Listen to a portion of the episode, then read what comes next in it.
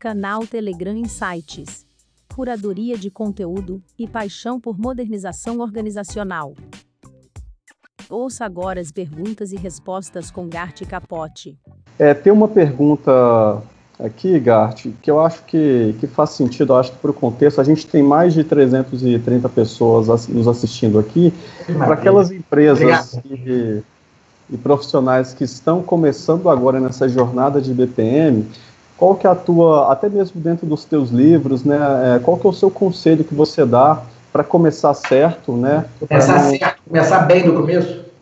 Começar bem, para não é, ser... Eu digo a mesma coisa, eu vou tentar contar certo, aquele lá. Eu queria, em 2002, além do livro do Peter Finger, ter lido aquele lá, BPM Seboc. Cara, não comece nem pelos meus livros, começa pelo Seboc.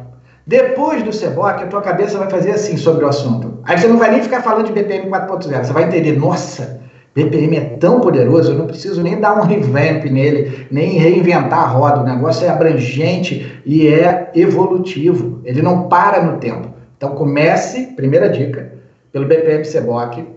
A certificação ela exige que você realmente tenha uma evolução profissional, avance, e aí depois dos três anos você pensa nisso. Mas para começar, se associa, baixa o Seboc. Eu não sei, hoje em dia vende ele separado, não, mas o legal de se associar é você fazer parte da rede, é, é ter contato com essa galera e ajudar. Quanto mais você se envolve, mais você aprende. É, é assim, não tem mistério. É igual tocar um instrumento.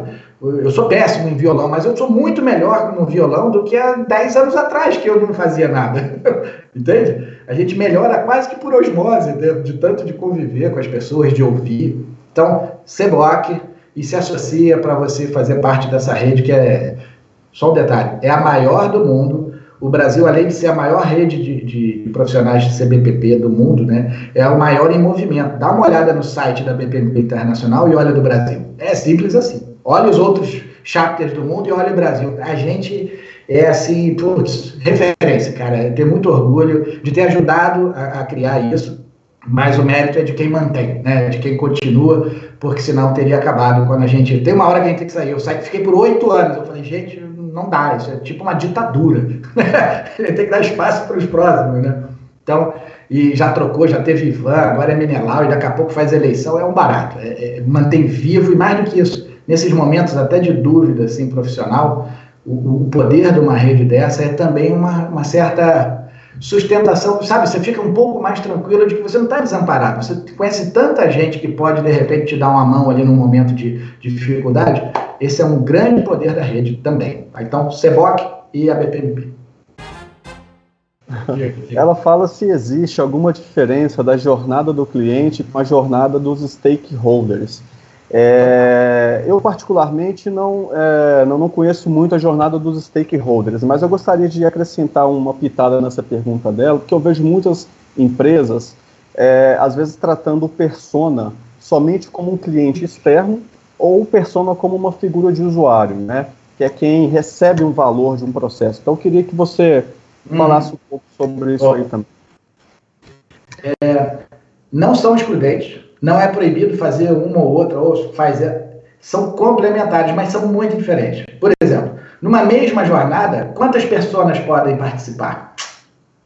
De repente, uma, na jornada que você está modelando, vai ter alguém que solicita um serviço, uma contratação, que depois essa jornada muda, né? Para ser percorrida pelo usuário, utilizador daquilo ali, eu não gosto de usuário, utilizador da, da, daquele serviço, e assim por diante. Uma mesma jornada pode ter uma flutuação, uma variação de personas, mas cuidado com a, a, o, detalhe do Felipe. É, jornada do stakeholder, eu vou fazer. Cuidado com a armadilha que é a seguinte: pode? É claro que pode. Uma, uma pessoa é uma definição mais empática, emocional, humana de uma série de informações sobre cliente que até pouco tempo atrás eram os demográficos da vida. A gente vai para os psicográficos, fala de emoção, de história, de anseios, de desejo, blá blá blá. É um pouco mais abstrato, mas ao mesmo tempo poderoso por isso também. Nós somos bichinhos muito lógicos, pragmáticos, bolianos e cartesianos.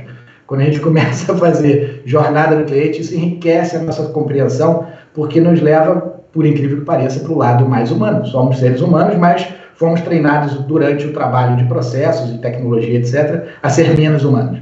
Então, a jornada e a, experiência do cliente, elas aproximam de novo no nível eu tenho cuidado com essa palavra empático, até diferencio isso no livro, simpatia, compaixão e, e, empatia, porque existe um caminho intermediário aí, que a empatia é muito pesada, é muito difícil, mas depois a gente fala sobre isso.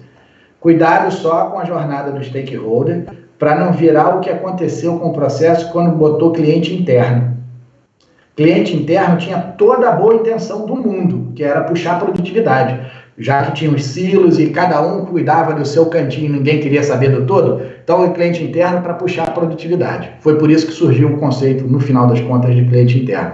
E aí, depois, com o passar do tempo, as pessoas foram ali diluindo aquele poder do, do, da puxar produtividade, da responsabilidade, para tornar aquilo uma desculpa. E virou, ah, eu já fiz a minha parte, não me envolve nisso aí não. Eu, a minha parte eu fiz. Então, cuidado com a jornada do stakeholder não virar a jornada de interesse de quem presta conta internamente. Sacou? Quando a gente fala jornada do cliente, a gente quer saber se tudo isso que a gente faz, inclusive envolvendo o stakeholder, está entregando o que a gente prometeu para quem importa, o cliente que está lá fora, o que sustenta a existência da organização. Traduz para esse momento que a gente está vivendo. Imagina, você, jornada do cliente interno, jornada do stakeholder, jornada de todo mundo dentro da empresa, do colaborador que tem também, mas e qual é o impacto disso lá no cliente lá fora? A gente está vivendo uma, uma loucura no mundo. O mundo nunca mais será o mesmo. Aí isso eu não vi. Entendeu? Que faltou o elemento, talvez, principal de todos os outros. Então, só é uma atenção. Né? Cuidado para não se isolar. Mesmo usando jornada, acabar isolado. Mas sim, é possível.